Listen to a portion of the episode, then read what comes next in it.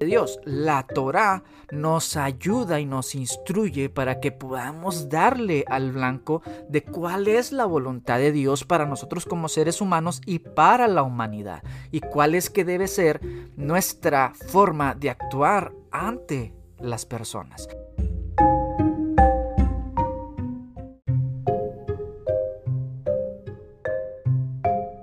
Oísteis que fue dicho esto, pero yo te digo que hagas de esta forma. Entonces Jesús nos deja instrucciones a nosotros de que actuemos de cierta manera. Entonces Jesús es el profeta al cual nosotros debemos de escuchar. Así como se le dijo a Moisés, yo les voy a levantar un profeta como Moisés en medio de ustedes. A él van a escuchar.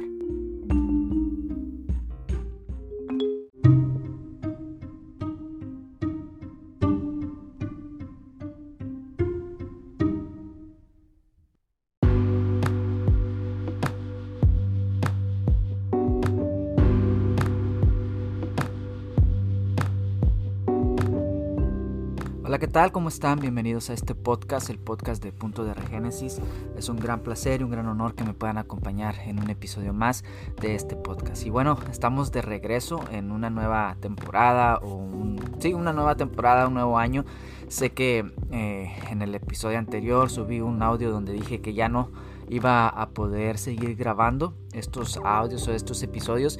Y la verdad es de que eh, en cierta manera pues me había sentido un poco cansado, un poco eh, quemado por toda la rutina que había estado llevando con esto de grabar podcast, más aparte las responsabilidades que uno tiene pues cotidianas de familia, de en la iglesia, en el trabajo y me había sido muy difícil el poder sentarme y grabar. Eh, sí, he estado estudiando, he estado investigando y eso mismo, cuando tú estás investigando, estás estudiando algo, es muy difícil el que eh, eh, lo retengas así todo.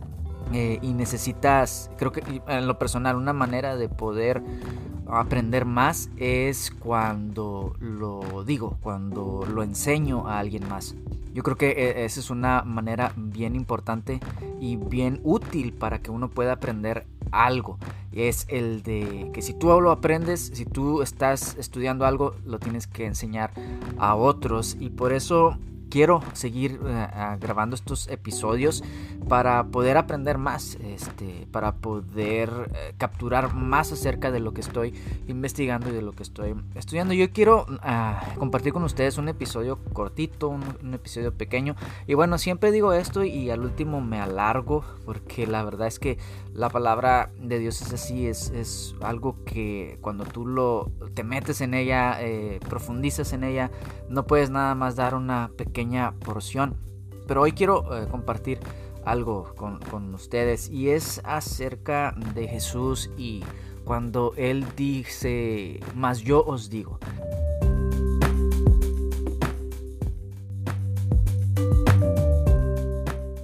Hay ciertas partes en la palabra de Dios, en los evangelios, en específico en Mateo, donde Jesús está hablando a sus discípulos y a la gente y les está diciendo, pero yo os digo. Y este pero yo os digo es importante porque Jesús lo que está haciendo en ese momento es dar su propia interpretación de la palabra de Dios, su propia interpretación de la Torá. Y Jesús entendemos que Él es el Mesías que iba a traer la interpretación correcta de las escrituras. A lo largo de la historia del pueblo de Israel hubo personas que estudiaron la Torá, que leyeron la Torá, que investigaron, que hicieron interpretaciones, pero cuando Jesús viene, Él dice, yo les digo esto, o sea, Él está diciendo, yo les voy a dar la interpretación correcta. Y, para empezar, quiero eh, compartir con ustedes el verso en Deuteronomio, Deuteronomio 5, dice, el, dice, oye Israel, Jehová nuestro Dios, Jehová uno es. En, en, Deuteronomio encontramos esta escritura donde habla acerca de oye Israel, escucha Israel. Y es bien interesante porque vamos a estar manejando estos conceptos acerca de escuchar el de yo os digo y también el concepto de escrito está. Y hay una gran diferencia en cuanto a esto, porque cuando a la hora que nos acercamos a las escrituras vamos a encontrar, sobre todo en los evangelios, cuando Jesús dice, oíste que fue dicho, pero yo os digo. Entonces, cuando nosotros escuchamos a Jesús que dice, oíste que fue dicho, nosotros interpretamos que de lo que está hablando Jesús es acerca de la Torah, o sea, acerca de lo que dice la Torah. Pero es ahí donde tenemos que profundizar y ver, o sea, ¿a qué se está refiriendo Jesús cuando dice, oísteis que fue dicho a la ley de Moisés? No, se está él refiriendo a algo distinto. Pero aquí en Deuteronomio dice, oye Israel. Y la palabra escuchar en hebreo es bien interesante porque para nosotros oír es simplemente poner en función el acto de escuchar, de, el acto normal de nuestros oídos. Nuestros oídos fueron creados para oír, para escuchar. Y, y ya, o sea, por medio de él podemos retener información, podemos escuchar la información y retenerla en nuestra mente, en nuestro, y, en nuestro cerebro. Esa es, esa es, la función normal. Pero obviamente cuando el Señor le está diciendo al pueblo de Israel, oye Israel, en hebreo la palabra es Shema y Shema quiere decir escuchar, pero escuchar inteligentemente. Escuchar no solamente con el entendimiento, o con el pensamiento, o, sino que implica obedecer. O sea, poner en acción lo que estás oyendo, poner en acción lo que estás escuchando, poner por obra aquello que se te está mandando. Entonces, cuando vemos en las escrituras que se habla acerca de Shema Israel, se está diciendo escucha para que pongas por obra. Y es bien interesante porque el hebreo tiene mucho esa connotación de hacer de obrar. Y, creo que hoy en día estamos muy peleados con las obras. Decimos, no, es que yo soy salvo por fe y no soy salvo, salvo por obras. Y eso es una contradicción horrenda. O sea, porque aún la misma palabra fe tiene una connotación de hacer algo. La misma palabra fe nos habla acerca de fidelidad, de constancia, de trabajo, de esforzarnos por mantenernos en algo. ¿Sí? Entonces, cuando tú vas, encuentras en el hebreo, eh, las palabras en hebreo tienen mucho esa connotación de poner por obra, de hacer algo. La palabra amor tiene una connotación no solamente del sentimiento o de la emoción o algo que está ocurriendo químicamente en nuestro cuerpo, no, la connotación de la palabra amor es también el hacer algo. Yo hago algo porque amo a una persona, yo me esfuerzo porque amo a esa persona, yo me sacrifico por mi familia porque amo a mi familia. Entonces, esa es la connotación de esta palabra. Cuando trasladamos nuestro pensamiento occidental al pensamiento hebraico, al pensamiento que tenían en, estas, en estos tiempos o, o el pensamiento bíblico, vamos a encontrarnos de que tiene mucho que ver con eso, con el hacer cosas, escuchar, Shema es escuchar para poner por obras. Por eso que dice que no seamos oidores olvidadizos, sino hacedores de la palabra. No solamente escuchemos por escuchar y que un, como dicen por ahí, que me entre por un oído y que me salga por el otro, sino que al contrario, lo atesoremos, lo registremos en nuestra mente y lo bajemos a nuestro corazón y lo pongamos por práctica, lo pongamos por obra. Incluso cuando se habla acerca de Jesús como la palabra viva, Jesús como la memra, porque en los Targumim y en este en el idioma arameo se usa esta palabra para referirse a la palabra de Dios como el memra y al memra se le dan atributos personales como si fuera una persona. Y entonces cuando la palabra de Dios dice que en el principio era el verbo y el verbo era con Dios y el verbo era Dios, también se utiliza esta palabra que es eh, el memra. En el principio era el memra y el memra es bien importante y bien significativo porque cuando Dios le estaba dando a los mandamientos al pueblo de Israel en el monte Sinaí, se decía que el memra, que era por medio del memra que Dios estaba dando, Dios estaba hablando. Entonces, eh, muchos dicen, pero ¿cómo es que Jesús sabía las escrituras? ¿Cómo es que Jesús, en qué escuela rabínica Jesús estudió? Ahora, es muy probable que Jesús, eh, y es casi seguro de que Jesús estudió en alguna escuela rabínica. Él tenía acceso a las sinagogas, él tenía acceso como judío a poder estudiar y poder escuchar la palabra y, y estudiarla con maestros. O sea, él podía hacerlo, pero la realidad de que Jesús sea el que trae la interpretación correcta de las escrituras es porque Él era el membra. Él estaba cuando Dios estaba dando los mandamientos, lo estaba haciendo por medio del membra, por medio de Jesús.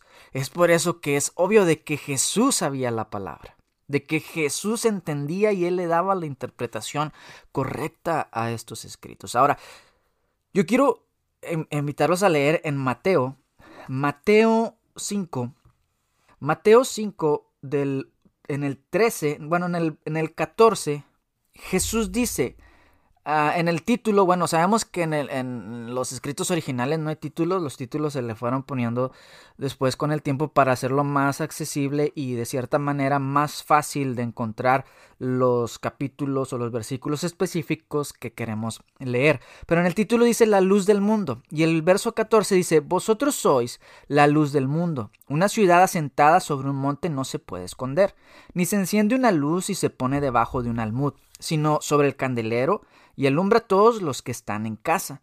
Así alumbre vuestra luz delante de los hombres, para que vean vuestras buenas obras y glorifiquen a vuestro Padre que está en los cielos.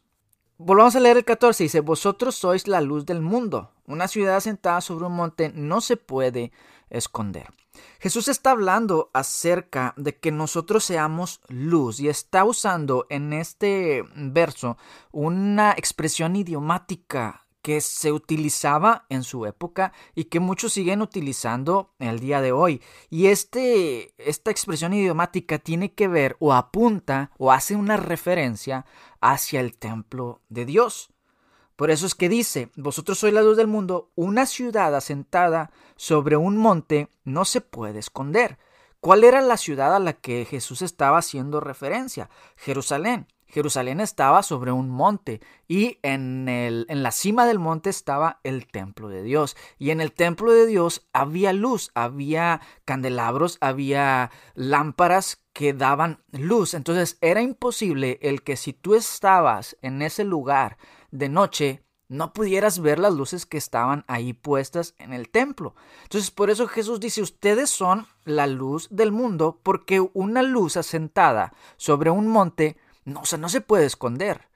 No se puede, no se puede pasar por, por alto. O sea, ahí está, tú la ves. En medio de la oscuridad puedes dirigirte hacia esa luz. Entonces, da esa expresión idiomática acerca de que nosotros somos la luz del mundo, haciendo una referencia a el tabernáculo, al templo de Dios que estaba en ese en ese tiempo y que estaba en función y que en medio o en ese lugar había luz y servía para que los que no tenían luz pudieran caminar hacia eso. Entonces, es importante eh, porque dice aquí, ni se enciende una luz y se pone debajo de un almud, sino sobre el candelero y alumbra a todos los que están en casa. Después habla aquí esta es otra expresión idiomática acerca del candelabro que está en el lugar santo. Cuando los sacerdotes entraban a ministrar en la presencia de Dios,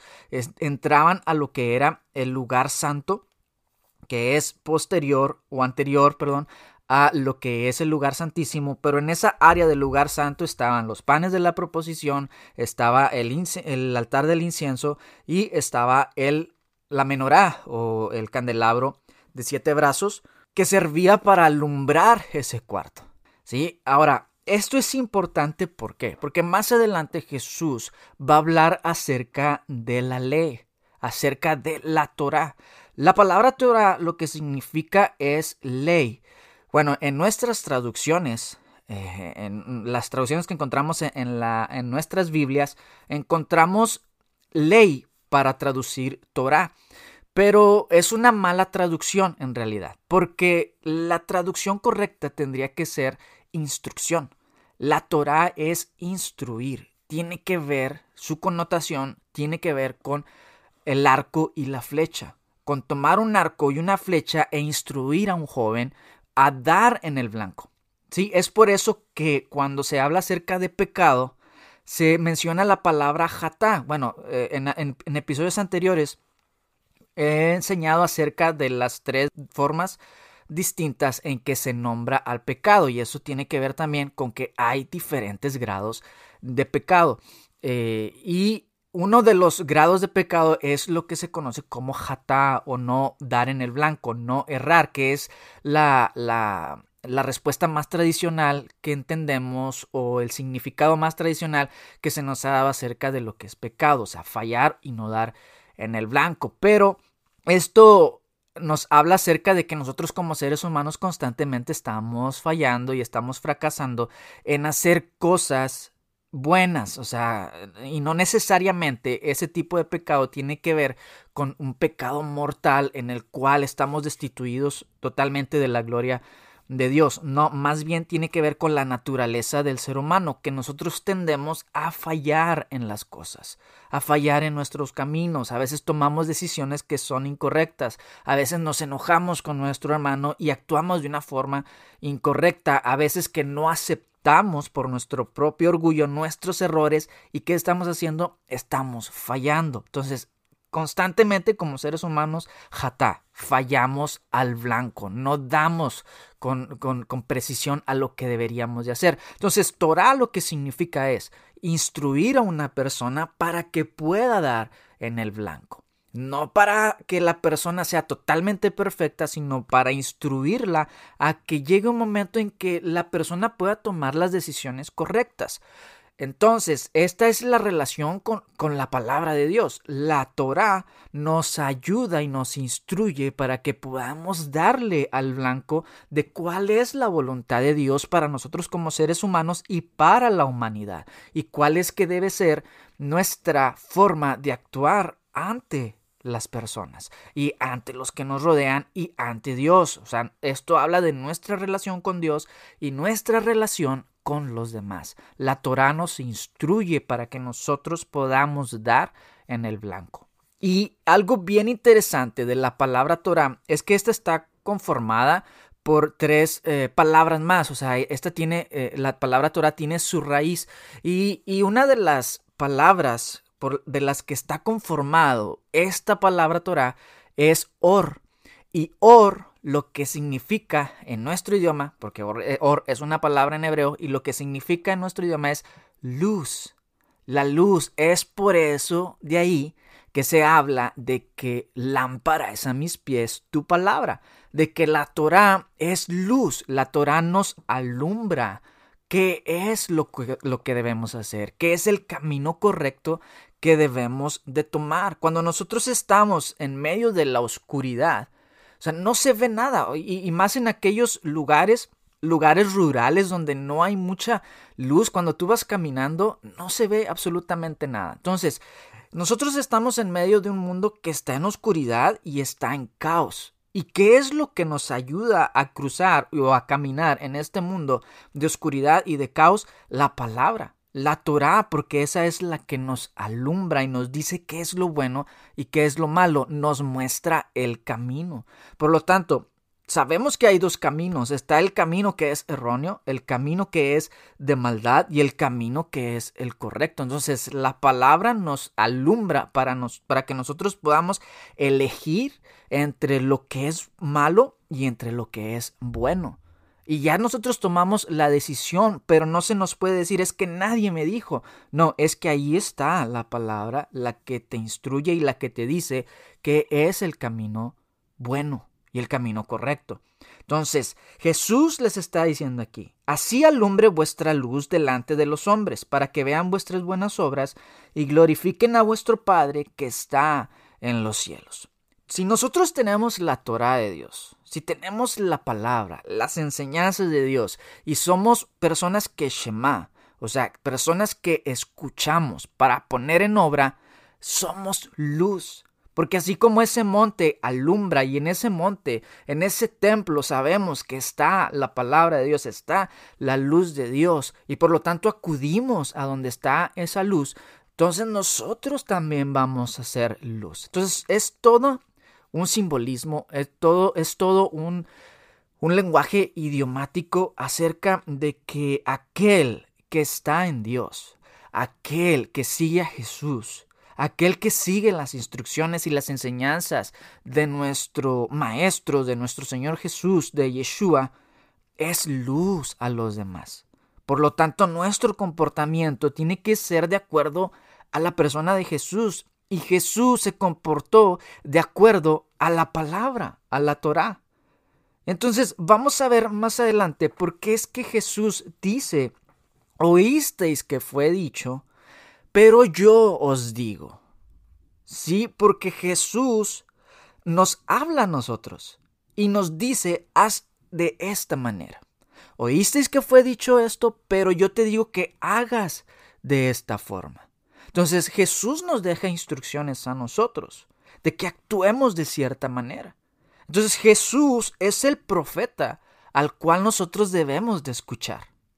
Así como se le dijo a Moisés, yo les voy a levantar un profeta como Moisés en medio de ustedes, a él van a escuchar. Y Jesús mismo habla acerca de esto y dice, Moisés dio testimonio de mí. O sea, ustedes deben de obedecer a Moisés.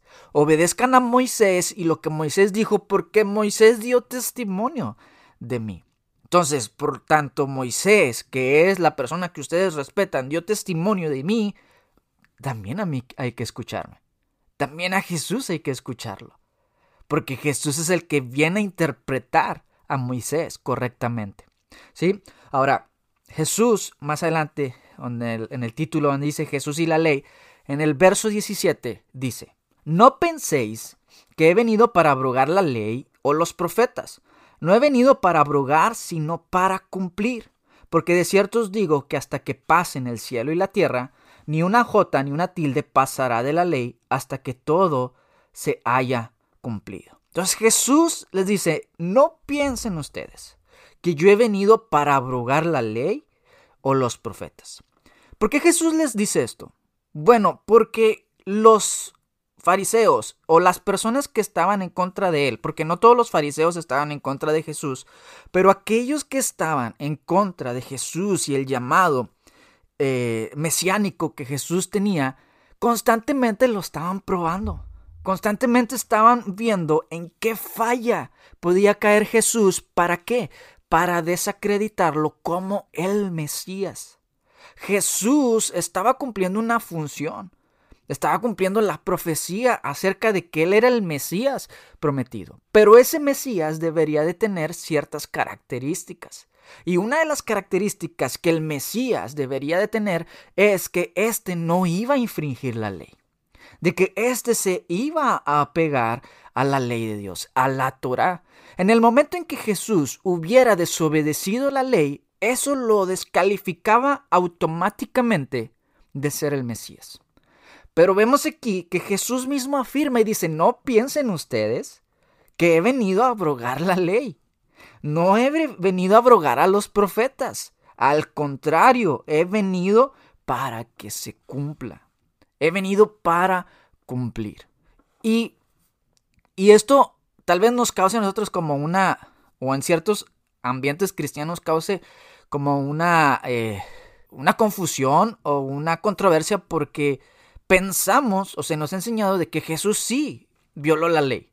Sobre todo la ley que tenía que ver con el Shabbat, con el día de reposo, porque vemos a Jesús cuando están sus discípulos tomando espigas para comer y les dicen, oye, ¿por qué ellos, tus, tus discípulos están recogiendo espigas si es día de reposo? Y entonces ahí decimos, ah, Jesús y sus discípulos violaron la ley. O cuando Jesús sana a aquel hombre que estaba en aquel estanque esperando a que el ángel descendiera y era día de reposo y Jesús lo sana y entonces aquel hombre toma su camilla y se va y ciertos fariseos se enojan con Jesús y uno dice, ah, es que Jesús violó la ley del Shabbat. Y no, Jesús no vino a violar la ley, no vino ni aún el Shabbat. ¿qué es lo que vino a hacer Jesús? A dar la interpretación correcta.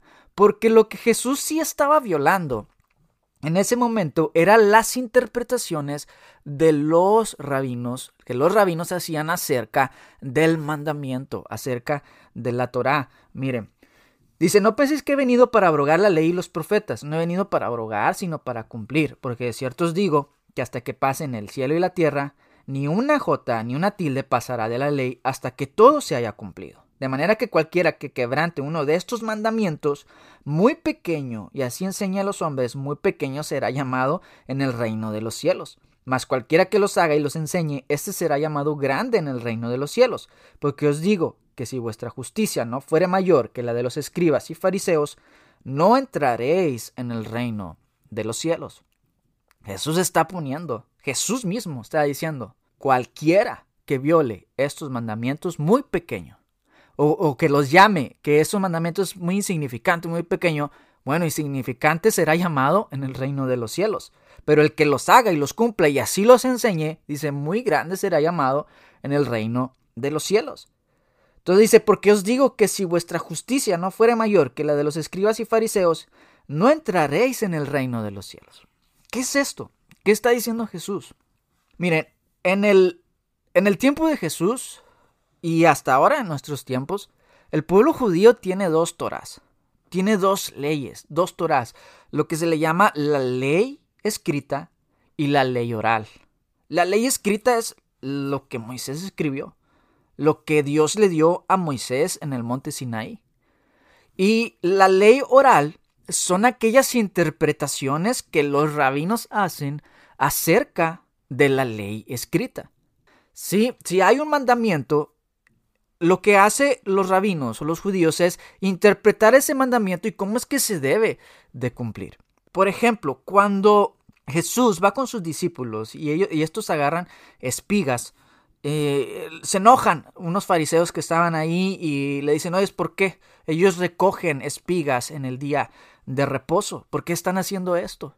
Y entonces ahí nosotros podemos decir, ah, es que Jesús rompió la ley. Jesús rompió eso que, que, que, está escrito. Y no, en la ley de, de Moisés no vas a encontrar que dice que no puedes recoger espigas. No puedes trabajar. Es un día de reposo. Pero si una persona tiene hambre, sí estaba permitido el que esa persona recogiera espigas con una mano para su sostenimiento, para él mismo. O sea, eso no era una prohibición, sí podía hacerlo. Entonces lo que Jesús está diciendo, lo que Jesús está haciendo en ese momento es una correcta interpretación de el mandamiento, porque sí se podía hacer eso. Ahora, en el caso de aquel hombre que está en el estanque esperando y Jesús lo sana y este hombre recoge su lecho y se va. Jesús le dice, recoge tu lecho y anda.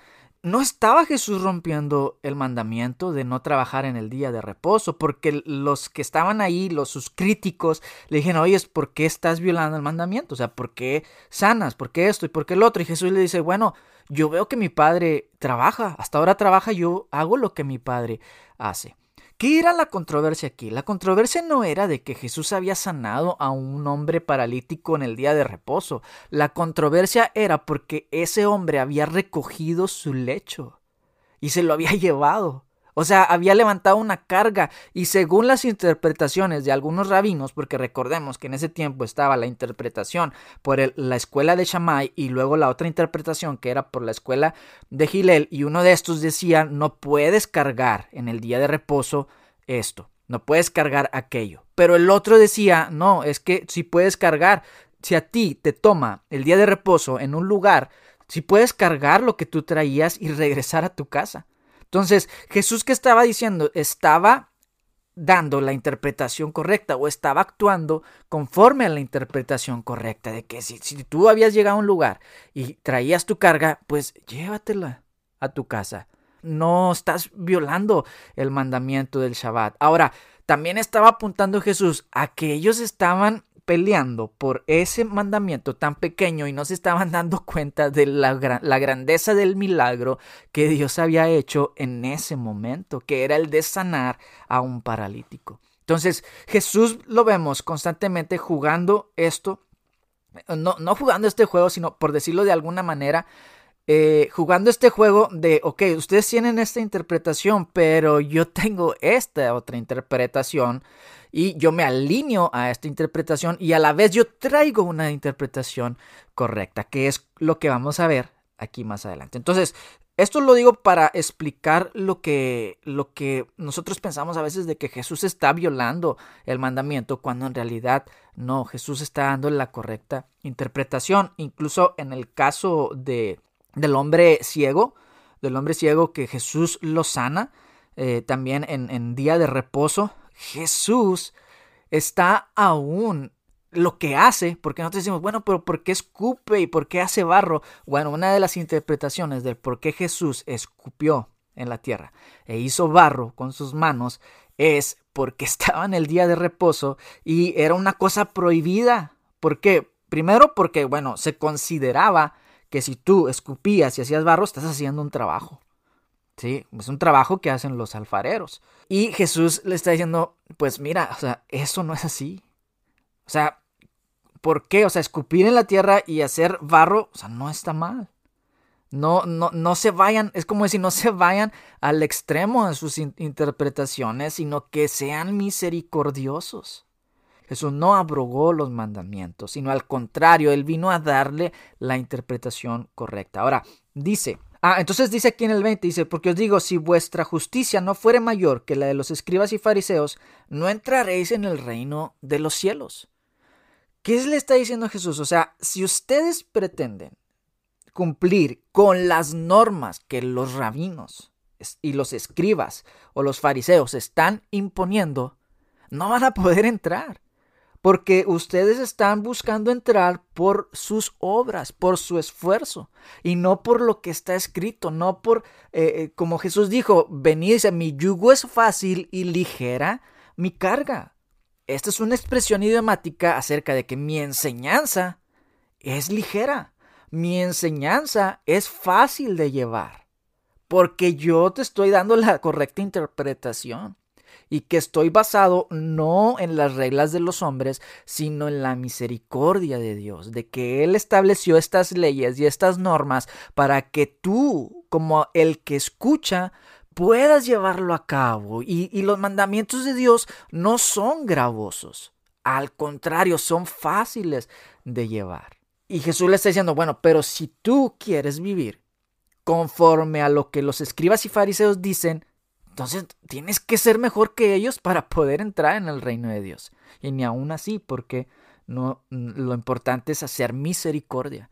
Ahora, Jesús y la ira. Dice en el 21, oísteis que fue dicho a los antiguos, no matarás, y cualquiera que matare será culpable de juicio. Pero yo os digo que cualquiera que se enoje contra su hermano será culpable de juicio, y cualquiera que diga necio a su hermano será culpable ante el concilio, y cualquiera que le diga fatuo quedará expuesto al infierno de fuego. Empezamos esta sección donde Jesús les dice, oísteis que fue dicho, pero yo os digo. Esto es a lo que me refiero cuando les digo de que en ese tiempo y hasta los días de hoy, los judíos tienen una ley oral y una ley escrita. Es por eso que vamos a ver aquí, y, es importante porque esto de oísteis y esto de yo os digo Jesús está comunicando algo. Algo que aparentemente no lo vemos así descubiertamente, sino que tenemos que indagar por qué Jesús se expresó así. En otras partes de las escrituras vamos a encontrar que Jesús dice, escrito está. ¿Qué está haciendo Jesús? Jesús está haciendo una diferencia entre lo que está escrito, entre lo que es la ley oral y lo que él hace como interpretación. Esta fórmula que Jesús usa acerca de pero yo os digo es algo que se utilizaba. Los rabinos lo utilizaban cuando los rabinos estudiaban la Torah y decían, esto es lo que está escrito. Es, pero yo les digo. Oísteis que fue dicho, pero yo les digo. Es decir, el rabino estudiaba la escritura, estudiaba la Torah, veía el mandamiento, pero el rabino agregaba al mandamiento le agregaba una interpretación al mandamiento. Y entonces se hacía como un tipo de evaluación para decir, ok, lo que el rabino está diciendo, lo que este estudiante de la Torah está diciendo, me suena, vamos a tomarlo. Esta es la correcta interpretación. Pero después llegaba otro rabino y decía, oísteis que fue dicho, pero yo os digo. Y entonces daba otra interpretación al mandamiento. Entonces es lo que Jesús está haciendo. Jesús está diciendo, oísteis que fue dicho, o sea, la ley oral. Oísteis que en la ley oral se dice acerca de este mandamiento tal cosa, pero yo os digo. Entonces dice, oísteis que fue dicho a los antiguos, no matarás. Ahora, esto está escrito en la Torah. Y Jesús dice, mire, tú escuchaste de la ley oral que dice, no matarás. Pero yo os digo, Jesús eleva el mandamiento y da su interpretación y dice, cualquiera que se enoje contra su hermano será culpable de juicio y cualquiera que diga necio a su hermano será culpable ante el concilio. Ahora voy a, otro punto y, Jesús, cuando, habla acerca de Jesús y el adulterio, que es relacionado a este primero, dice, oísteis que fue dicho, no cometerás adulterio. Eso está escrito en la palabra. Pero había interpretaciones acerca de esto. Y Jesús dice, pero yo os digo que cualquiera que mire a una mujer para codiciarla ya adulteró con ella en su corazón. El divorcio. También fue dicho, otra vez, cualquiera que repudia a su mujer, dele carta de divorcio. Pero yo os digo que el que repudia a su mujer, a no ser por causa de fornicación, hace que ella adultere. Después más adelante en el 33 dice, Además habéis oído que fue dicho a los antiguos, no perjurarás, sino cumplirás al Señor tu juramento. Pero yo os digo, no juréis en ninguna manera ni por el cielo, porque es el trono de Dios. Entonces aquí vamos por partes. Lo primero que quiero decir acerca de esto es que cuando Jesús dice, pero yo os digo, oísteis que fue dicho, pero yo os digo, Jesús como que eleva más el mandamiento y dice, Ok, en la ley dice no mates. Pero yo os digo que cualquiera que odia a su hermano, cualquiera que se pelea con su hermano y que tiene un pensamiento malo en su mente y en su corazón, es como si estuviera asesinando a su hermano. Entonces, ¿a qué está apuntando Jesús aquí? A Jesús no solamente está apuntando hacia el acto de hacer aquel pecado, sino a el acto interno de manejar o entretener ese pensamiento, esa emoción y ese sentimiento dentro de uno. Y esto es bien interesante porque si vemos en los diez mandamientos, ¿cómo es que culminan estos mandamientos? Culminan con un mandamiento que dice, no codiciarás. ¿Sí? ¿Por qué? ¿Por qué termina en este mandamiento? Porque los demás mandamientos son, primero, el trato de Dios con la persona o la persona, la relación de la persona con Dios. Y los, la otra sección de mandamientos es cómo es que nos relacionamos con los demás, pero expresa ciertos mandamientos que son de tipo eh, de hacer, o sea, de no hacer esto, no cometas adulterio, no robes, no mates, no este hagas esto, no perjures, no perdón, no no no mientas, no no no levantar falso testimonio y culmina con no codiciar. ¿Por qué? Porque esto habla de la intención interna, de lo que hay en el corazón. Entonces termina con esto porque esa es la raíz de los demás pecados. El que nosotros codiciamos en nuestro corazón. ¿Por qué yo adultero? Porque codicié en mi corazón. ¿Por qué yo robo? Porque codicié en mi corazón. ¿Por qué yo mato? Porque codicié en mi corazón o entretuve un sentimiento o un pensamiento malo acerca de mi hermano. Eh, como por ejemplo en el caso de Caín que mata a Abel, ¿qué es lo que codició Caín de Abel? La honra que Dios le dio a, Abel.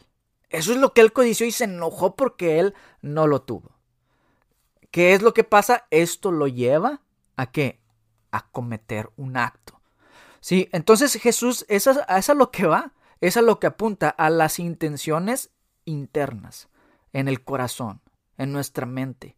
Y es por eso que les dice, oíste es que fue dicho, no matarás, pero yo te digo, esa es la, interpretación correcta, que cualquiera que se enoja con su hermano, ya, es, es eh, está pecando. ¿Sí?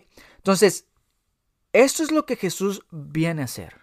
Esto es lo que Jesús viene a decirnos, que Él es el que tiene la interpretación correcta de estos mandamientos. Y, y, yo quiero parar aquí porque estos, eh, esto que Jesús habla también es como para ir más eh, profundo, pero quiero parar ahí, ahí lo dejamos, este, y pues el, el mensaje es este, o sea, el de Jesús es el profeta al que nosotros debemos de escuchar. Y no solamente escuchar para que, que, tengamos información en nuestra mente, sino que lo pongamos en práctica, porque esto es lo que va a hacer la diferencia nuestras obras. Y no son obras para ser salvo, son obras porque ya lo somos, son obras porque ya conocemos la misericordia de Dios y por lo tanto como tenemos una relación con nuestro Padre y tenemos una relación con su Hijo, entonces nuestras relaciones con los demás tienen que estar basadas en eso, en lo que Jesús nos mandó hacer. Jesús no nos manda a abrogar la ley, Jesús no nos manda a abrogar los profetas, al contrario, Jesús nos manda que lo cumplamos, pero en un nivel mayor, que tratemos primeramente con nuestro interior, con nuestro corazón, con lo que hay en nuestra mente, con lo que hay en nuestro corazón. ¿Para qué? Para que lo que ahora sí salga del corazón, como dice la palabra, sea algo bueno. Porque ¿de dónde es que salen los males? ¿De dónde es que sale lo malo? Del corazón. Por eso que Jesús les dice cuando le, hablan, le hablan acerca de sus discípulos, que no se lavaron las manos. Tus discípulos comen con las manos sucias. ¿Y qué les dice él? Bueno, pues no todo lo que entra al hombre contamina, sino lo que sale del corazón. ¿Qué es lo que estás entreteniendo en tu corazón? Eso es lo que va a fluir. Es por eso que vemos personas que hablan cosas que no tienen nada que ver con la palabra, no tienen nada que ver con una vida cristiana o con una vida de fe en, Dios, porque eso es lo que hay en su corazón. Entonces, eso es lo que nos lleva a determinado momento cometer ciertas cosas que no van de acuerdo a lo que Jesús nos enseñó. ¿Sí? Entonces, bendiciones y espero que sea de mucha bendición para sus vidas. Y yo creo en el otro episodio entramos acerca de más profundo en, en qué es lo que Jesús dijo. Oísteis que fue dicho, pero yo os digo que hagamos esto. Bendiciones.